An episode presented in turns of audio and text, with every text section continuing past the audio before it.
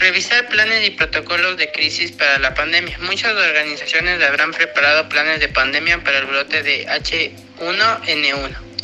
El brote actual es un recordatorio para garantizar que los planes están actualizados y sean adecuados para su propósito, lo cual es esencial para la capacidad de recuperación de las organizaciones. Prepararse para proporcionar una respuesta, si no está incluido en los planes ante la pandemia. Deben determinarse las acciones de la activación y desactivación organizacional significativas y revisar los procedimientos de continuidad para comprender mejor a su personal, funciones y centros operativos críticos. Supervisar la política global de viajes. Deben supervisar proactivamente las últimas pautas de viaje para todas las áreas afectadas y revisar las políticas de viaje en respuesta a ello. La alineación con ciertos proveedores, por ejemplo las empresas de gestión de viajes y la capacidad de comunicarse rápidamente con el personal son de suma importancia.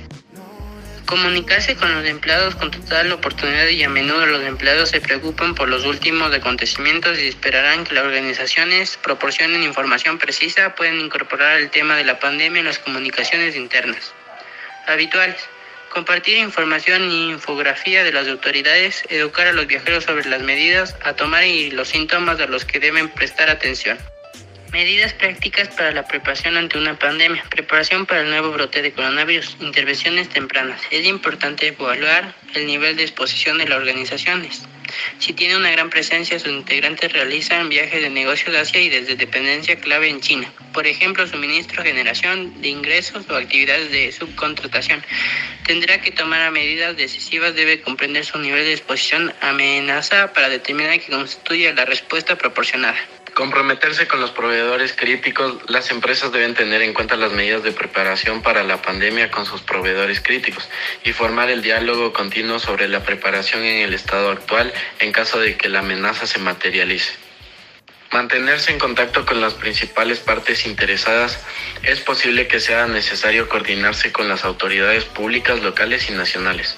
Como parte de la actividad de la preparación regional, la comunicación con otras partes interesadas, incluidos los inversionistas y los clientes, será fundamental para mantener su confianza. Planificar, supervisar y revisar la respuesta. Pensar con antelación y planificar el escenario es indispensable para utilizar la planeación de escenarios para pensar con antelación en cómo se materializan las diferentes interrupciones en los negocios y poner a prueba las actividades previamente definidas. Es importante considerar las ausencias prolongadas de los empleados, los cierres de las zonas geográficas, las interrupciones en la cadena de suministros, etc. Mantenerse al día con los consejos e información recientes. Los organismos de la salud pública nacionales e internacionales continuarán proporcionando información y asesoramiento. También publicarán las estadísticas más recientes sobre los casos sospechosos que proporcionan mediciones útiles para seguir la evolución de la amenaza. Las empresas tendrán que asegurarse de que esto se incorpore en las medidas de preparación de la organización o entidad. Mantener activamente bajo revisión los planes las políticas y los procedimientos. La preparación organizacional es un proceso interactivo. Los planes, políticas y procedimientos deben ser adaptables y flexibles ante la amenaza emergente para asegurar que una organización permanezca preparada y proteja su personal, su reputación, su estrategia y sus resultados.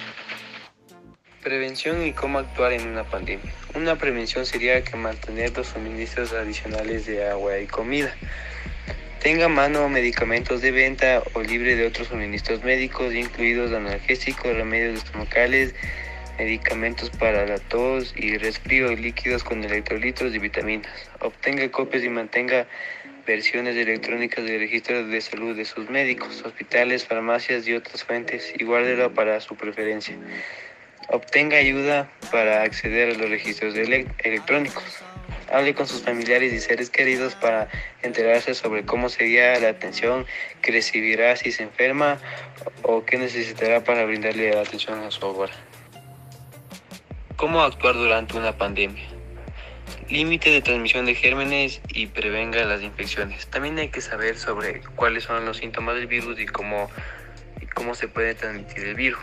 Hay que tener en cuenta de que actualmente este virus ataca más a los a los pequeños y a los de tercera edad. Entonces hay que evitar el contacto cercano con personas enfermas. Si uno está enfermo, mantenga, manténgase a distancia con las demás personas para evitar que se enferme también. Cúbrase la boca y la nariz con un pañuelo cuando tose o estornude. Esto puede evitar que las personas que le rodeen se enfermen. Lavarse las manos con frecuencia. Evitar tocarse los ojos, la nariz o la boca. Duerma mucho, permanezca físicamente activo, manténgase, maneje el estrés, beba muchos líquidos y consuma alimentos nutritivos.